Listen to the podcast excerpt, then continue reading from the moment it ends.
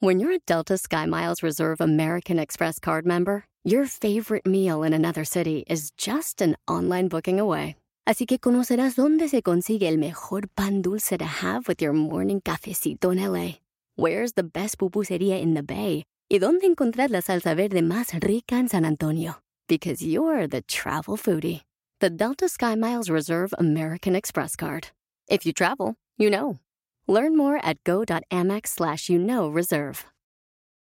You might be right. It's simple, but something you almost never hear in politics today, with each side more concerned about scoring political points than solving problems. I'm Bill Haslam, a Republican. And I'm Phil Bredesen, a Democrat. We're former Tennessee governors, and we invite you to listen to our podcast, You Might Be Right. Join us and guests like Al Gore, Paul Ryan, Judy Woodruff, as we take on important issues facing our country. Listen and subscribe to You Might Be Right, a new podcast from the Baker School at the University of Tennessee.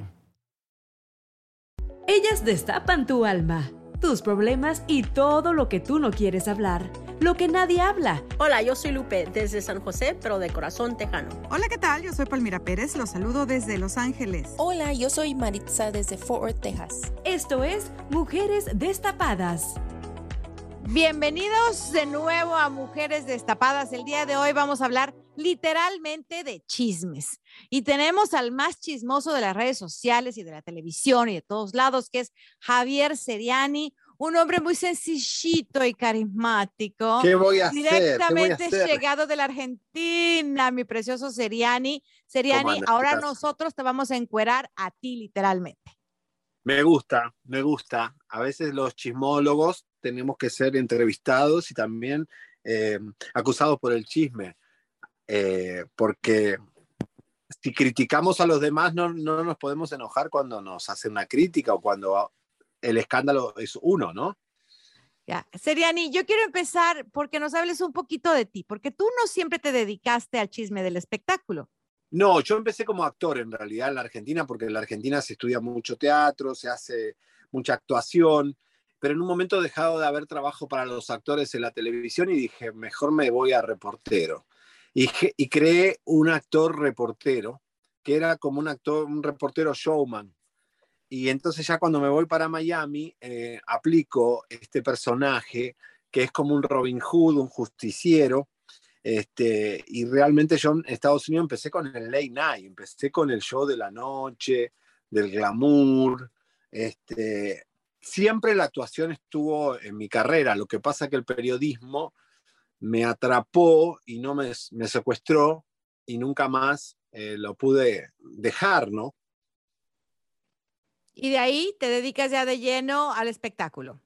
Me, me- claro, lo que pasa es que cuando yo llegué a Miami era un Miami en el 2000 con un gueto donde nadie quería hablar nada, tenían miedo, había cuatro o cinco, estaba Univisión, Telemundo y, y- y Emilio Estefan y todo era muy vacas sagradas y yo empecé, dije, bueno, acá tengo que tirar la pared abajo, no puedo golpear la puerta. Entonces dije, soy argentino, pelo largo, medio raro el, como me he visto, me decían, bueno, vas a triunfar acá, eh, aquí tienes que ser cubano, tienes que ser... eh, o- Entonces de golpe dije, bueno, empecé a, a tirar municiones fuertes, a hablar lo que nadie hablaba, eh, y claro, me quisieron crucificar. O sea, era un monstruo que se empezaba, empezaban a hacer y empezaba a revolucionar el periodismo en Miami. ¿Y cómo te enteras? ¿Cómo te enteras de todas esas cosas para revolcar a la gente como la revuelcas? Bueno, es increíble porque realmente yo no le pago a mis informantes. Eh, algunos le doy un regalo de vez en cuando, pero realmente mis informantes son apasionados. Es como que ellos sienten una excitación de que yo digo algo que ellos descubrieron o una información que ellos me pasaron. Tengo como 100 cucarachas en toda mi carrera, que yo les digo cucaracha porque sobreviven a todo, están debajo de los escritorios. Este, pasaba mucho en Univisión, por ejemplo, que eh, estaban en las oficinas y se miraban entre ellos y, y decía, ¿cuál será el informante de Seriani? ¿Será mi secretaria? ¿Será? Era, era, era todo un mito lo que yo había construido del espionaje dentro de las televisoras, de las empresas. eh, eh, realmente era fuerte. Era verme todas las noches en el programa o en la radio en la mañana a ver que yo decía de quién iban a despedir, a quién iban a votar, qué ejecutivo venía. Realmente como que creé una forma de, de periodismo fuerte, audaz y también este, con, con show, ¿no? Porque realmente para mí esto es entretenimiento. Pero, pero Javi, tú tienes que cerciorarte que esas cucarachas realmente te llevan la información correcta, porque te pueden llevar un chisme de pasillo que no es y si tú lo das, a lo mejor estás difamando. Sí, bueno, mira, mis informantes llevan, eh, ya te digo, algunos hasta 20 años conmigo. Eh, sé que cuando ellos me dicen algo, eh, confío Siempre igual chequeo, en el caso de México, que es un poquito más complicado, lo chequeo por tres, por tres lados diferentes. Me ha pasado que tres personas que viven en distintas ciudades de México, indistintas, no se conocen, me dicen lo mismo, yo ahí confío también, es una forma de chequear. Este, la verdad, no me, me he equivocado muy pocas veces, la verdad, he tenido un buen historial de aciertos, este, y, y bueno, o sea, sí hay que chequear, hay que tener cuidado, este, pero, he tenido mucha suerte en eso, digamos. el chisme te llega. Cuando uno está abierto y todo, porque yo digo, a veces digo, me caen escándalo, digo, ¿cómo me caen a mí? O sea, ¿por qué a mí? ¿Cómo me entero? Y es como una maquinaria que ya yo ya generé, que la misma gente que quiere decir algo importante me lo dice a mí. Entonces es como que yo ya tengo ese círculo virtuoso del chisme donde todos los chismes desembocan en mi, en mi computadora, en mi celular. Eh, una pregunta, ¿hay, ¿hay algún chisme que, hayan ido eh, con usted y que, es un chisme, pero que usted siente que al decirlo tal vez va a herir a alguien y se ha quedado callado y no ha dicho nada? Mira, no, pero justamente es una decisión de vida tan importante, porque yo he tenido chisme donde yo digo, hoy le, lo voy a dejar sin trabajo a tal persona. O tal vez esta persona va, a partir de este chisme, va a tener una causa criminal.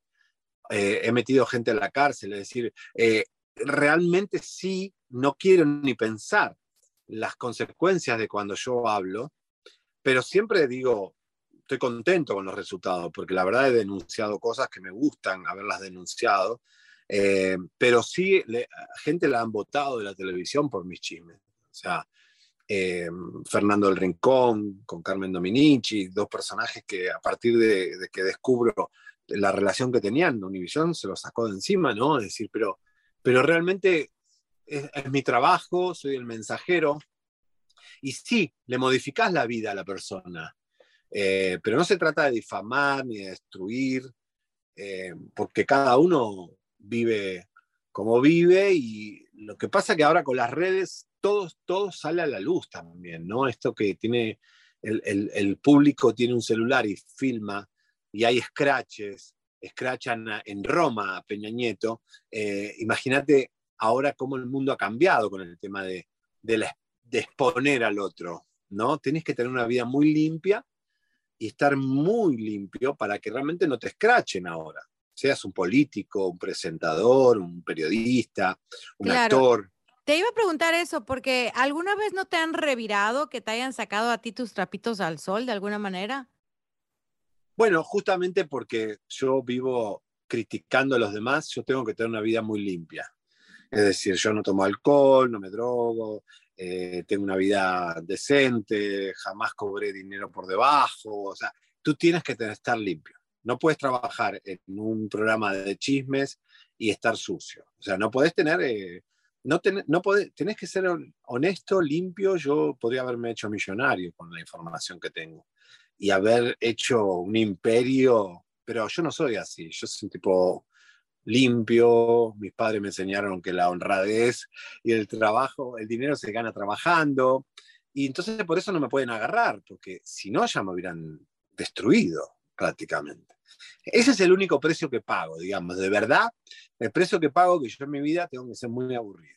Yo les, les, les, les tengo como, como por decir, no, no coraje, pero como, como un desdén a, periodistas este, que persiguen y, arruinan vidas, porque son vidas ajenas. Y, para esto, pues es, es, es, un trabajo, ¿no? Es un trabajo como para ustedes.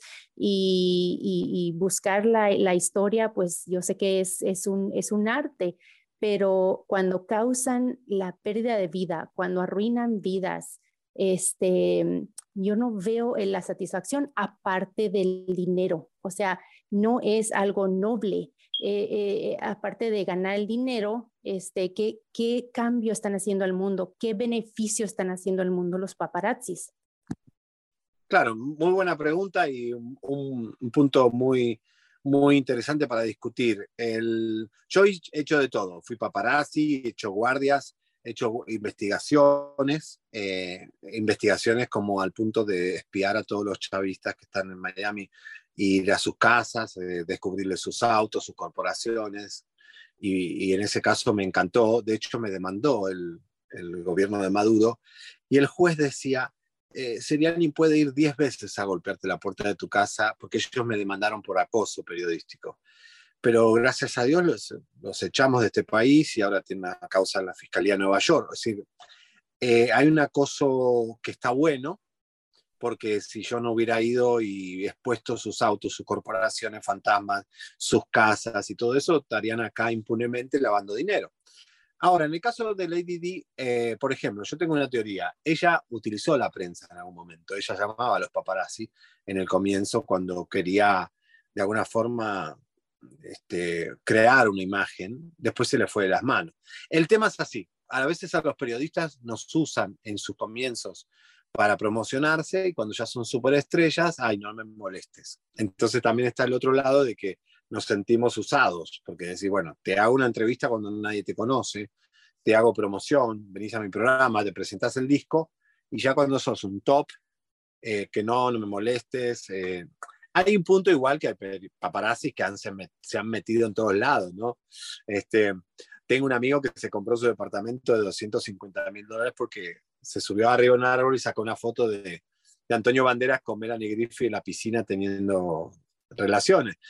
Y sí, me pasa eso, ¿no? Las celebrities tienen que entender que el, flash está en lo bueno y en lo malo. O sea, a mí me molesta cuando las, celebridades solo quieren pagar el precio bueno.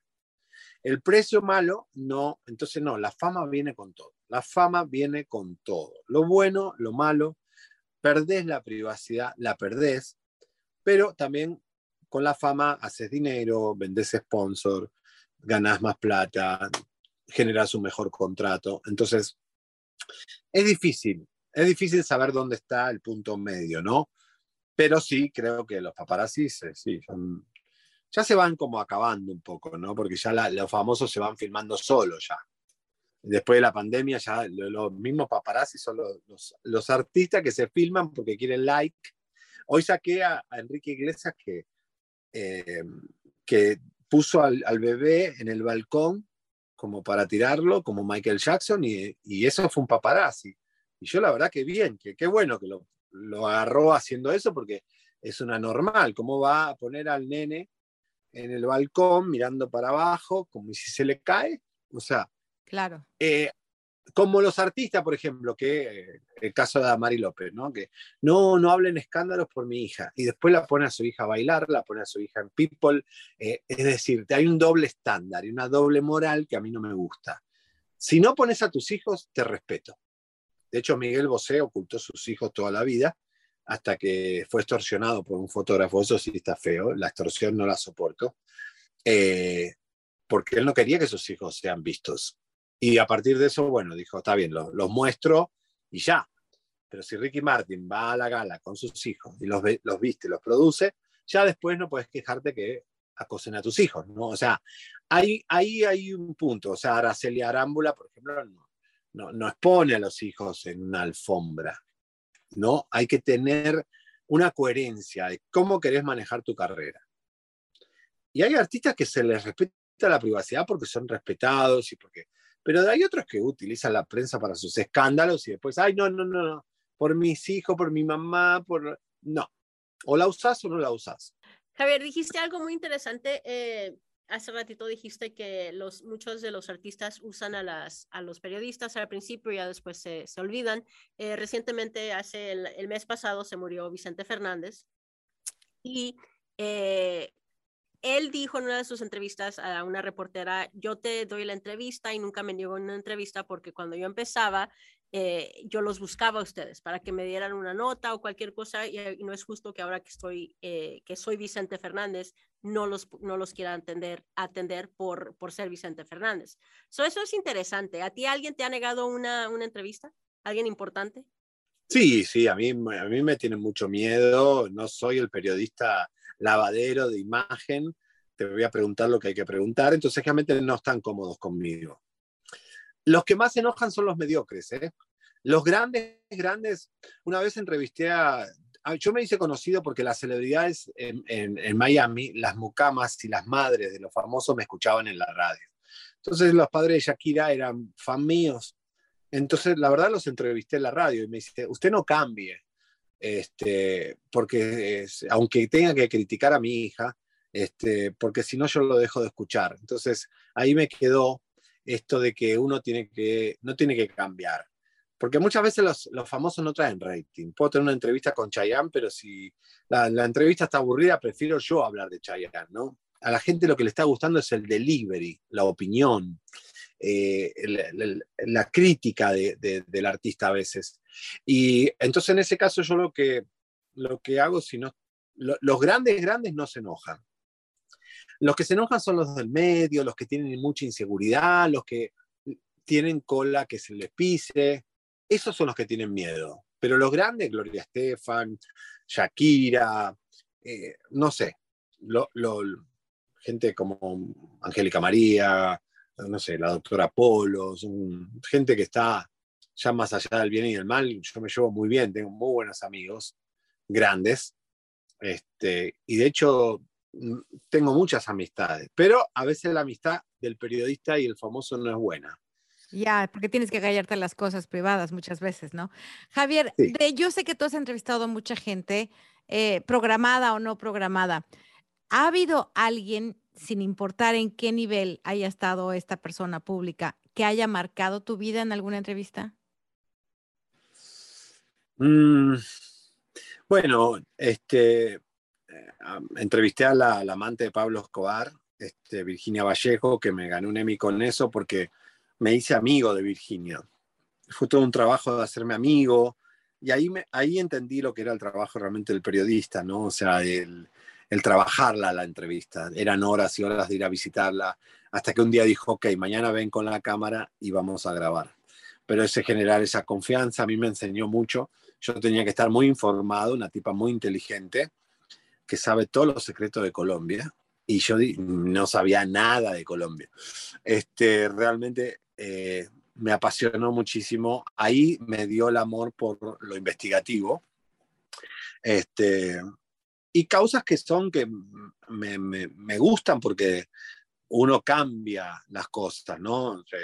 descubrir un, un, doctor que está en la televisión que no es doctor y que lo saquen, este, o, un acosador, ese tipo de cosas a mí me gustan, me hacen sentir que tiene sentido esto, ¿no?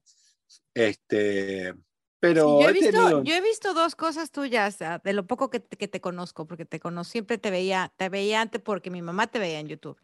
Y entonces, este, después empezamos a trabajar juntos hace unos meses y, y bueno, ahí empezó una relación de, de, amistad o de compañeros, como quieras llamarla. Pero antes de eso, yo vi dos casos tuyos que realmente me impresionaron. Uno fue ese médico que metieron finalmente a la cárcel, que era un cirujano plástico, que, que, que, que, que, bueno, pasó, pasaron muchas por sus manos sin saber. Era un título, el título que tenía era una mentira. Y la otra que me dejó impresionada fue la entrevista o, el, eh, un reportaje que hiciste del edificio este que se cayó en Miami. Tú sacaste ese sótano cinco años antes de que se cayera el edificio. Ese, ese, fue, ese fue muy fuerte también. Eh, son esas cosas que vos haces que nadie le dio importancia en ese momento, no, nadie habló de eso y lo dejé ahí morir. Y cuando se cae el edificio, yo dije, el, arquitecto me dijo, Javier, ¿vos no te acordás que nosotros fuimos y hicimos la entrevista de ese, de ese edificio enfermo? Y yo digo, wow, mirando para atrás, las cosas que uno hace que ni siquiera te das cuenta lo que estás anunciando, ¿no? Y, y me pasa mucho esto que, que, es, que es como que te crucifican o te ignoran, pero después a la larga tenemos razón. De hecho, no, hemos sacado escándalos tan grandes que nos, mien, nos desmienten y nos, nos hacen hasta bullying. ¿no? Este, cuando se separó a Damari de Tony Costa, nadie nos creyó, nos hicieron campaña, ellos mismos se burlaban en las redes de nosotros y después salieron a confesar que sí. Y así te puedo contar miles, ¿no? de la misma Laura Bozo, que la metimos casi a la cárcel, este, por un folio que encontramos. O sea, ese tipo de cosas a mí me, me apasionan, porque vos sentís que podés cambiar un poco las cosas, ¿no? Decir, bueno, lo del edificio y así. Tuve entrevistas icónicas, por ejemplo, una vez tuve, acaba de ser liberado O.J. Simpson, yo lo tuve en mi programa, este, me acuerdo, y, y nada, fue una, una, cosa muy fuerte, ¿no? Poder entrevistarlo ahí eh, hace 20 años, 20 años atrás. Eh, una vez le, estaba Uribe, ah, estaba el presidente Uribe viendo un desfile de Sofía Vergara y yo le digo, ay, presidente, que lo, como Colombia no tiene tantos problemas, ¿no? Para estar viendo acá un desfile. Eh, fui irreverente, fui muy irreverente, ¿no? O sea, a Cecilia Boloco si realmente se había acostado con Menem o fue una oh cosa de arreglo. Eh, ¿Y si se acostó con Menem o no? Buena pregunta. O a, Rebeca de Alba, si se había acostado con Ricky Martin o fue todo un arreglo. A mí me gusta, eh, eh, yo era muy bueno asaltando a la gente, ¿no? Preguntándoles. y claro, era, llegaba a una fiesta y todos salían corriendo. Llegó el rubio a preguntarnos lo que no queremos, pero, pero era lindo, le poníamos sal a la farándula, ¿no? Este, hay que, hay que animarse a preguntar. Y, yo lo que, como me pasó ahora con Sergio Mayer, ¿no? Que no supo responderme lo de la Barbie. Hay que tener respuestas. Si vos vas a una alfombra roja y vas como periodista a un evento, tenés que tener un control de daños de que si tenés un escándalo, saber qué decir. ¿no? Yo te lo contaba el tema de Shaylo. Shaylo es una mina que maneja todo su marketing. Cuando le mete los cuernos a Alex Rodríguez, ella dice, yo no quiero quedar como una cornuda. Prefiero quedar como una chin. Entonces, ¿qué hizo? Llamó a Ben Affleck y dijo, vení, vamos a, eh, vamos a empezar esto otra vez. O sea que eso fue arreglado. Fue arreglado al comienzo y fue como una, un momento donde él, él estaba muy... Eh, la, la, novia, la cubana, lo dejó, Ana de, de, Armas, porque él ya no funciona muy bien por el alcohol. Entonces es como medio, medio vegetal. O sea, no puede hablar, pues no puede hablar. No puede hablar, la cubana quería chinga y chinga, y entonces, este, claro, pero ese es un caso de cómo J-Lo agarra su escándalo y le da a ella una solución y lo maneja a su modo. Entonces no se quedó en su casa encerrada esperando que lleguen los paparazzi. Eh, y, y, fíjense que desapareció él. Él fue borrado del mapa ya nadie habló de Alex Rodríguez, nadie habló de, que la cambió por una más joven, la cambió por una rubia y que eh, el tipo le metió los cuernos todo el noviazgo. Entonces, ya cuando estaba cantándole a Biden, ellos estaban peleados. Entonces, imagínate cómo ella pudo salir airosa porque ella manejó su escándalo. Entonces yo los invito a los famosos que no se enojen con los periodistas, hagan control de daños y manejen sus propios escándalos. Tienen dinero para publicistas, manager, relacionista público y, buscar una estrategia con el equipo. ¿Te ha dado miedo eh, en algún momento cuando has dado algún chisme de algún narco que te dé miedo o has este, contratado seguridad para ti o algo por el estilo? ¿Sabes? Buena pregunta, ¿no? Porque eh, esto me está pasando ahora que estamos hablando de estos narcos libros y mi pelea con Sergio Meyer eh, fue fuerte. Recibimos amenazas. Yo la primera vez que recibo amenazas, eh, sí, me han perseguido por la carretera colegas que se enojan. Uno, un tipo entró, el novio de una famosa, y me pegó en el estudio. Entonces, he tenido ese tipo de cosas, pero de famosos o de gente que se enoja, pero de un narco ya es complicado. No tengo seguridad, sí me manejo con cuidado, nunca me fijo que no me siga un auto cuando voy a entrar a mi casa, que no, no haya nada de extraño. Soy como medio detective, trato de despistar. Tengo mi teléfono código, si me roban el teléfono no van a encontrar a ningún informante porque tienen códigos, nombres diferentes, está todo en clave. Cucaracha 1, cucaracha 2, cucaracha 3. Sí, sí, más o menos, más o menos. Sí, está cucaracha 69 también. Pero digamos que quizás he pensado eh, en estos días, ¿no? En mi familia, pues la voy a ver, que no por mí, pero por mi familia sí me asustaría, ¿no? Pero Este, esta amenaza de muerte la recibiste de parte de un actor o del narco. No, No sabes fue- de quién. o sea, es anónima, es anónima. eh, fue por tres lados diferentes. Fue Facebook, el teléfono y Telegram. Hmm. Eh, los abogados igual nuestros están como averiguando de dónde viene el tiro, porque lo peor de todo, siempre con una amenaza, es que no sabes por dónde viene el tiro, ¿no? Porque yo digo, es Sergio Meyer, pero tal vez no es Sergio Meyer, es Ninel Conde y sus amigotes, o es, este, no sé, eh, el, siempre, o tal vez es un loquito que está provocando y generando miedo, ¿no? Entonces, hay que, hay que estar atento. Obviamente, si yo estuviera en México, tal vez sería distinto, ¿no? O sea, eh, pero igual, de todas formas, ellos tienen nexos en cualquier lado, o sea que si me quieren Claro. hacer algo en Los Ángeles, lo hacen igual. Este, lo que pasa que en este momento tenemos tanta popularidad que si me hacen algo, Pero. Javier, déjame te pregunto una cosa. En este caso, que recibiste la amenaza por tres medios, ¿te respalda una compañía o, o tú estás solo eh, navegando? No, no, no, no, no. Tenemos un equipo de abogados, tenemos a Pepe Garza y a Elisa, que son mis socios, y pe- tenemos una protección, digamos, de abogados y de gente que. Abogados y, y- y, bueno, de saber, eh, viejos lobos, de saber que, cómo se trabaja este tipo de cosas, porque. Este, eh, hay, que, hay que estar precavido, ¿no? A, a que pueda pasar sobre todo Elisa tiene familiares en México, este, Ya. este, igual, no sé, eh, Pepe es un tipo muy respetado y no, creo que atenten contra él, pero bueno, yo quizás soy el más llanero solitario, digamos, vivo- estoy solo, me manejo solo. Este, algo que, por ejemplo, no confío mucho es tener un asistente, un productor eh, asistente, que no, no dejo que en mi círculo íntimo entre mucha gente. ¿Por qué les voy a decir, chicas? En el 90% de los casos, quien me informa de los chismes y traiciona a la persona es tu círculo íntimo. O es tu mejor amiga, o es tu mucama, o es tu chofer.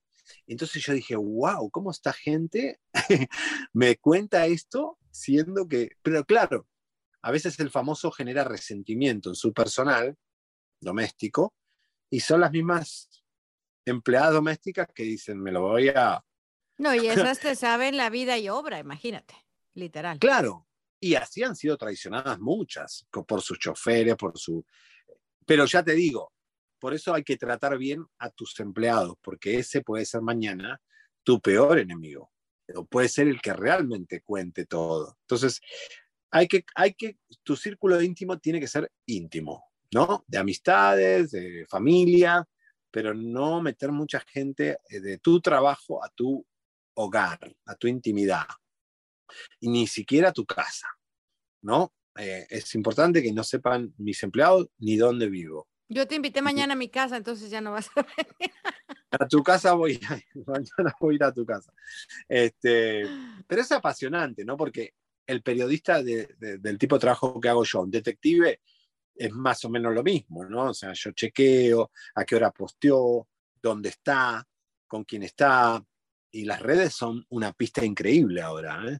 Sí. Son un mapa de, de- de cómo ese famoso dónde está, eh, atar cabos. A mí me apasiona, no sé, es como Claro. que... Que tú, tú crees, obviamente, que la, la, la experiencia hace al maestro, ¿no? Dicen, más sabe el diablo por viejo que por diablo, ¿no? Eh, ¿Qué opinas de estos, de pronto que salen estos paparazzis o estos conductores de espectáculos, jovencitos, que, llegan así como pavo real y creen que las... Necesitas el tiempo, ¿no? Necesitas el, el tiempo de experiencia para, para poder tener ese colmillo, ¿no? Ese no se estudia. No, no se estudia. Por ejemplo, yo no, yo no fui a la universidad a ser periodista. Yo no soy periodista de, profesión. no, no, pero el colmillo para poner las piezas juntas, ¿no? De, de, de armar el rompecabezas. eh, no, no es que sales Es- de una escuela con el título y ya te lanzas a, a, a ser eh, fulanito de tal. Claro, son eh, cosas que uno va trabajando con, con- con lo que tiene, empezás por una punta y ahí, y también saber qué, cuál es el, lo que el pueblo le, le está interesando en cada momento, ¿no? Es decir, hay veces tirás noticias que no pegan porque no las estás tirando en el momento justo. Entonces, ahora con las redes hay opinólogos. Entonces, han salido peluqueros que son periodistas de espectáculo, eh, maquillistas o lo que sea, que ya todos son opinólogos y todos son reporteros de espectáculo. Y no es así, porque hay que saber la historia de ellos, hay que saber eh, eh, tener memoria, en el tal año pasó esto con Alejandra y con el otro, y tener información eh, y es mucho trabajo, ¿no? todo, eso, eso es trabajo, eso te consume tiempo, tienes que leer. O sea, yo, yo, yo te he visto, estás dedicado, dedicado, dedicado, no es así como que andas de socialitos, literalmente. No, no, te digo la verdad, a veces parezco un ermitaño, un, es como un misionero, porque no hay horario. Yo a veces me voy a dormir y empiezo a agarrar el celular y empiezo a ver, a ver, a ver, y ¡pum!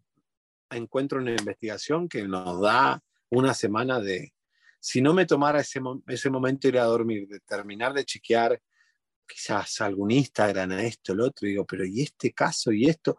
Y de golpe te aparece otro caso más. Porque además te digo, nosotros tiramos 30 chismes por día. Imagínate lo que hay que llenar, porque el, el, la red de YouTube es como un foro romano, que vos le acostumbras, le das un hueso y mañana quiere una vaca. Y dame más, y dame más. Y hoy no estuvo bueno el programa porque le faltó la sangre, y le faltó la bomba, y le faltó. Y entonces llega un momento que decís, ¿de dónde más saco?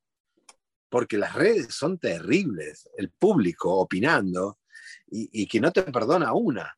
en cuanto te agarran, que vos, ¿por qué no hablas de esto que te está pasando? ¿Y por qué no hablas de aquello? Porque es tu amigo. Es terrible. Yo creo que si uno lee todos los comentarios, te apabullás. Yo trato de no leerlos, ¿no? ¿Cómo le haces para desintoxicarte, Javier? Y es difícil, es difícil. La verdad es difícil porque, no sé, el domingo tuvimos que correr todos a lo de Vicente, pensábamos descansar, no podés programar mucho. Es decir, bueno, me voy unos días de vacaciones. ¿Y si se muere alguien? Entonces, entonces es realmente difícil. Pero bueno, igual de todas formas trato de vivir, trato de descansar me cuesta mucho dejar el celular. Este, no sé, me voy una hora y dejo el celular en la casa, pero yo ya me siento que, que, me olvidé todas mis responsabilidades. Pero no, hay que parar un poco la maquinaria, ¿no? Con el celular, con la computadora, con no leer noticias todo el tiempo. Eh, pero bueno, me gusta la montaña, me gusta ir a la playa, medito, soy un tipo muy espiritual. Que eso también eh, es necesario con esto, ¿no? Si uno no está bien plantado espiritualmente, eh, te puede desequilibrar. Claro, porque puedes llegar hasta una depresión porque a veces son tantas las críticas hacia tu persona por algo que dijiste. Yo leo los comentarios, ¿no? En, en, en, YouTube que te ponen o en las redes sociales. Y a veces hay gente muy fuerte que digo, ¿cómo, cómo pueden manejar esta crítica tan destructiva? ¿No? Sí, es difícil porque uno es persona, es ser humano, eh, tiene su, autoestima a veces bien, a veces mal. Eh, digo, por eso yo lo que hago es protegerme eh, con mi espiritualidad, ¿no? hago cosas para, para poder estar en paz, tranquilo. Lo que pasa que sobre todo cuando uno está, decía Laura Bozo que nuestro programa era una cloaca, y sí, nosotros estamos revolviendo ese, ese producto. Entonces, porque revelamos mucha oscuridad. Y cuando vos revelás mucha oscuridad, tenés resistencia, tenés enemigos, tenés... Y eso hay que ser consciente. Yo soy, estudio Cábala, soy un tipo muy espiritual en ese sentido, y sé que trato de no generar karma y no cometer una injusticia nunca, pero realmente nosotros movilizamos lo que está oculto para sacarlo a la luz. Y eso genera un movimiento energético que es muy duro, que tenés que aguantarlo, tenés que hacerte cargo que lo estás haciendo. Cuando estás poniendo un tipo en la cárcel, estás poniendo un tipo a un juicio criminal, cuando te estás enfrentando a una corporación, a un poderoso, a un, narco, y estás investigando a gente que lava dinero. Eso en algún momento tienes que protegerte, o sea, tienes que tener conciencia que lo estás haciendo y eso genera un montón de cosas, ¿no? O sea, yo soy consciente de eso. Quizás no lo haré toda la vida, quizás en un momento dije, bueno, basta, ya no voy a cambiar el mundo, o sea, o sea porque a la gente le gusta eso, ¿no? no solo el chisme, sino que le gusta que reveles lo oculto. Digan la verdad, digan lo que está pasando. Eso le encanta. Y creo que la gente tiene mucha sed de verdad después de la pandemia, más todavía. Eso es, un, es una profesión eh, eh, complicada. Por ejemplo, nosotros nacimos eh, fuerte la pandemia. De hecho, Estrella nos llama al canal a hacer un programa de chisme en medio de la cuarentena, ni siquiera la pandemia, en la cuarentena. Y en el YouTube se nos explotan las vistas cuando empieza la cuarentena. Entonces ahí también tuvimos darnos cuenta que nosotros tenemos la función de entretener, ¿no? Porque el chisme está en la familia. ¿Cómo no le gusta a la vecina decir, viste que murió el del cuarto F? ¿Y cómo le gusta decir, está embarazada de fulanita? El chisme le gusta a la gente escucharlo para también después contarlo. Es como algo de tener de qué hablar. En la, sobremesa. Claro, no solo escuchar el chisme, la gente le gusta tener el chisme para contárselo a otro. Entonces, eh, es interesante cómo entretenemos eh, con el chisme, para que tampoco estén tanto en el chisme con la familia, con los amigos, con los socios. Eh, los chismes son tremendos, pueden hacer estragos en una sociedad, en una corporación, en una familia. Las familias se han destruido por el chisme, ¿no? Vos dijiste esto, lo otro. Este, ¿Cuál, es, el chisme más fuerte que traes ahorita? A ver, Javier. Mm, qué fuerte. No, qué sé yo, o sea, ¿eh? no, yo creo que de Vicente Fernández van a empezar a salir muchas cosas, ¿no? Muchas cosas fuertes, eh, porque es una familia fuerte, una familia con mucha historia. No están unidos como parece. Yo estuve con Gerardo en su rancho y él no quiere mucho a, la, Mariana González, la esposa de la novia de Vicente. Con Alejandro tuvieron sus roces. Eh, van a salir muchas cosas fuertes de, Vicente, lamentablemente. ¿No? Eh, ya hay periodistas que están trabajando su hijo no reconocido, eh, las amantes, todas esas cosas que van a salir lamentablemente. Yo quise ser muy respetuoso porque es un dolor, es un icono de la música y trato de no, no caer como un buitre ahora con esto. Pero lamentablemente, tarde o temprano me empezaba a salir un montón de cosas, ¿no? Ya. Eh, pero bueno, es, eh, es interesante. Muy interesante, Javier. Muy, muy interesante. Bueno, ¿y ustedes son chismosas? Eh, no, pero a partir de ahora a lo mejor sí. digan la verdad, digan la verdad. No. Si no sabes cómo manejar la contraparte, más te vale que no seas, porque si no te ventas un karma que no puedes manejar. Pero bueno, Javier Seriani, muchísimas gracias por estar aquí en Mujeres Destapadas. Ya te destapamos. Ya conocimos otro lado de Javier Seriani, al que vemos ahí sentado contando los chismes de todo el mundo. Ya conocimos su lado, cómo trabaja, sobre todo su lado humano, ¿no? Cómo manejar esas emociones tan fuertes de las cuales, este, pues tienes que, alimentarte todos los días, porque no, no, no hay de otra y te encanta y te apasiona lo que haces. Así que muchísimas gracias, Javier.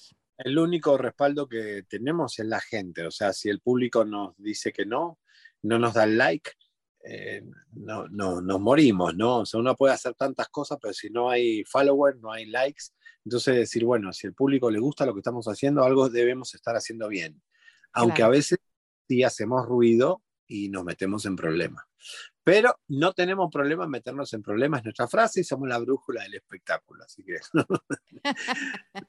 chicas, Maravilloso. que me destapen un poco, ahora me voy a tapar de vuelta porque tengo Gracias por tu tiempo, Javier. Te mando un besote y este, nos estamos viendo pronto. Chicas, gracias, un beso. Para mí, eh, te adoro. Gracias. Bye. Escuche Mujeres Destapadas en iHeartRadio, Apple Podcast o en su lugar favorito. When it comes to buying your first home, everyone has questions. Can we even afford to buy a house right now? Well, I need to negotiate. How do I even negotiate? Luckily, a REMAX agent has answers. Hey, Brian, those are really good questions. They are? Thanks. It's my first time buying.